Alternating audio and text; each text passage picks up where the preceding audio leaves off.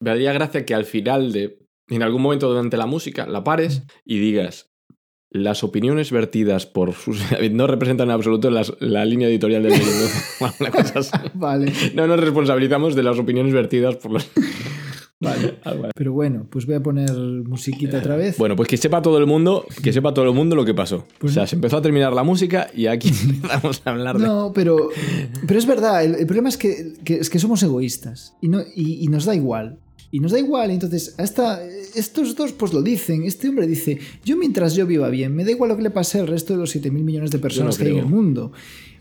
Y yo creo que de, Yo creo que, que es- de verdad le da igual que... que- por lo menos en, en grandes cifras, le da igual que sea una dictadura china, le da igual que, que- que muera gente. Mientras no sea alguien que a él le importe, mientras él pueda hacer negocios y pueda ganar dinero y vivir bien, él está contento. Igual que, que Amalia Blanco está contenta con, con- con comprar cosas baratas, aunque se, se esté cavando su propia tumba, porque el día de mañana Sí, su ya, ya hija no va a tener eh, no va a tener dinero. Porque, porque su que hija, no. que lo pone en Twitter, se dedica a hacer pulseritas o artesanía o no sé qué hace y lo vende por internet. Y no va a vender nada nunca porque es mucho más caro que cualquier otra cosa. En- Yo no creo que seamos egoístas, ni creo que debamos serlo.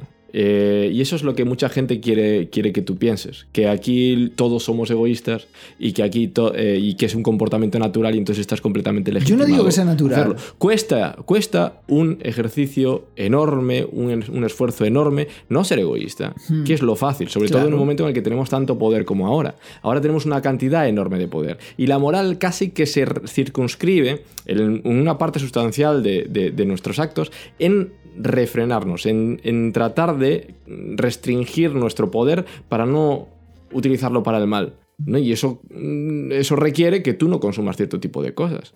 Básicamente es eso. Y hay gente que dice que quiere verse como que puedo hacer lo que le da la gana, eh, utilizando, jugando eso, jugando eso. Cuando no quiere pagar impuestos, dice, no, es que tú en mi situación harías lo mismo. Bueno, no, yo hago un esfuerzo enorme por eso y quiero exigirte y te exijo a ti también un esfuerzo en no ser un energúmeno.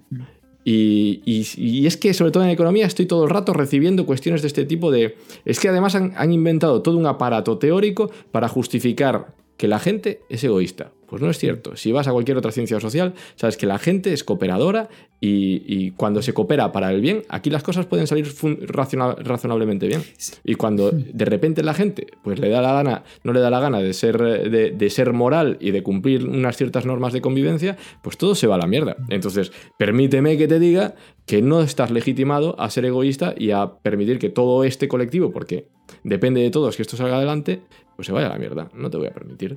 Y ¿sabes qué pasa? Que como estoy hablando mucho, no oigo la música porque se corta cuando yo hablo. Entonces hay- tengo que dejar de hablar de vez en cuando para oír la música y, y calmarme un Yo poco. creo que no puedes seguir echándole la culpa a la música, David.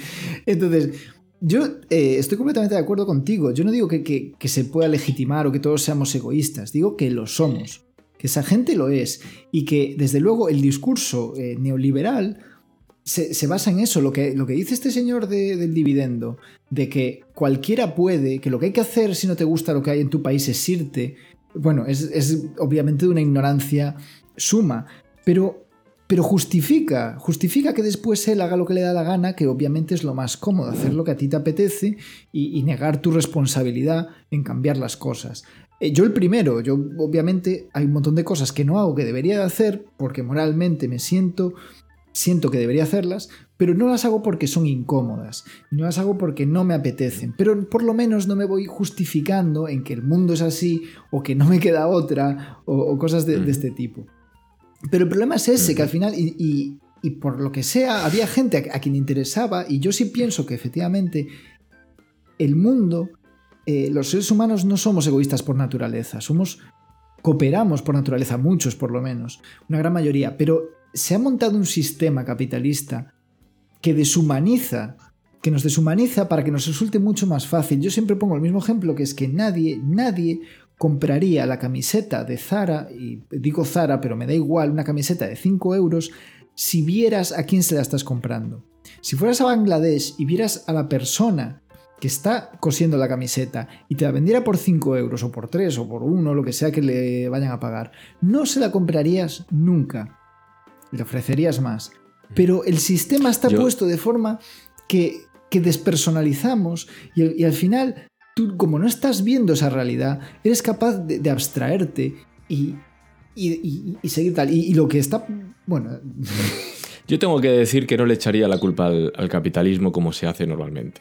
El, el hecho de que tú te sientas cómodo porque alguien hace el trabajo sucio por ti, de algo que tú quieres, eso puede perfectamente convivir con el, con el comunismo. Porque simplemente si eres nacionalista Ah, y eres supuesto. comunista y de repente tienes un ejército que va a invadir el país de al lado para poder eh, extraer todos los recursos que sea, eso perfectamente puede convivir Sí, con, sí, con bueno. lógicas de comunismo. Entonces, eh, tiene que ver más con, lo- con los valores, con la responsabilidad, con, la, con el esfuerzo de, de un adulto, que es lo que se requiere. Cuando eres un adulto, se te requiere responsabilidad y para eso hace falta un enorme esfuerzo para saber cuáles son las consecuencias de tus actos y hacerte cargo de ellas. Entonces, yo estoy a cero. A, a- segundos de sacar un PowerPoint. Así que yo creo que es mejor que liberemos a esta gente vale. y luego decidimos si todo esto lo Claro. metemos dentro o no lo metemos, porque me, estoy imaginando, me hace gracia el, el imaginarme ahora mismo a la persona que está, que está escuchando esto en plan de, ¿qué está pasando aquí? Yo vine aquí a reírme y estoy que, Vale. estoy que voy a quemar un contenedor.